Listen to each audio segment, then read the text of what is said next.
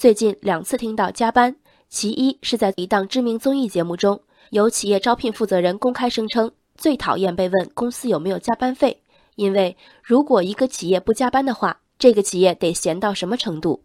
其二是今天的一则新闻，在重庆。大四学生小冉找到一份广告公司的实习工作，三个月实习期中，每月收入为二百七十元的餐补。他所在的部门加班氛围浓厚，全员加班到晚上十一点，第二天一早继续上班。无法认同的小冉坚持几天后，选择到点就走。他因此被公司开除，理由是因个人能力不足，提前解除本次实习机会。不愿加班的理由大都相同，愿意加班的人各有各的考虑。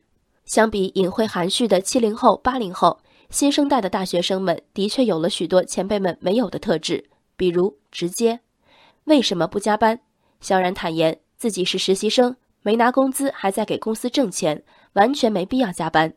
企业负责人则说，广告公司加班是常态。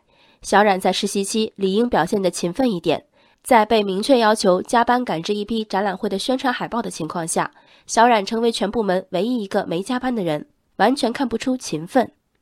工作时间越长，越能体谅合作的不易，尤其涉及多方多头的工作，一环疏漏，环环拖延。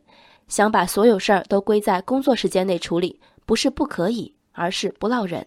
对你来说，这是可上可下的工作；对别人，也许就是火烧眉毛的药物。突发的急事儿，弹性工作制下在傍晚涌来的工作，又比如小冉所在公司这批临时要、急着要的海报。这都是我能谅解和接受的加班。其实，小冉实习的公司完全可以以其他的词汇形容他拒绝加班的举动，比如团队精神不强、与企业文化不符，甚至情商有待提高。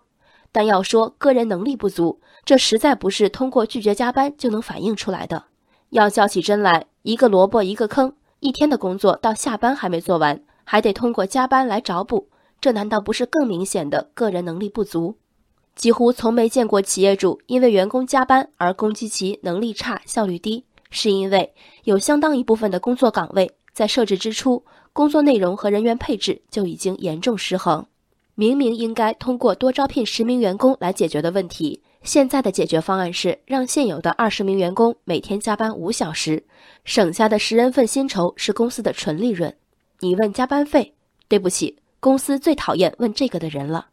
当加班成为生活常态和一种公司文化，当加班费成为敏感词，企业再给其员工灌输敬业观，何其狡猾！初涉职场的小冉们应当抱有学习理解的姿态。忙于和人事谈判待遇优劣，当然算不上最好的实习态度。但问题更大的，显然是以加班常态化自豪，以不加班为十恶不赦的企业们。企业说：“我虽然没给你保障，但我用企业文化激励你了呀。”就像那条冷笑话，老板开着他的兰博基尼跑车过来，我说：“老板，你的车真漂亮。”老板笑着说：“你们明年好好干，我就又能买一辆了。”人生海海，见微知著。我是静文，往期静观音频请下载中国广播 APP 或搜索微信公众号“为我含情”。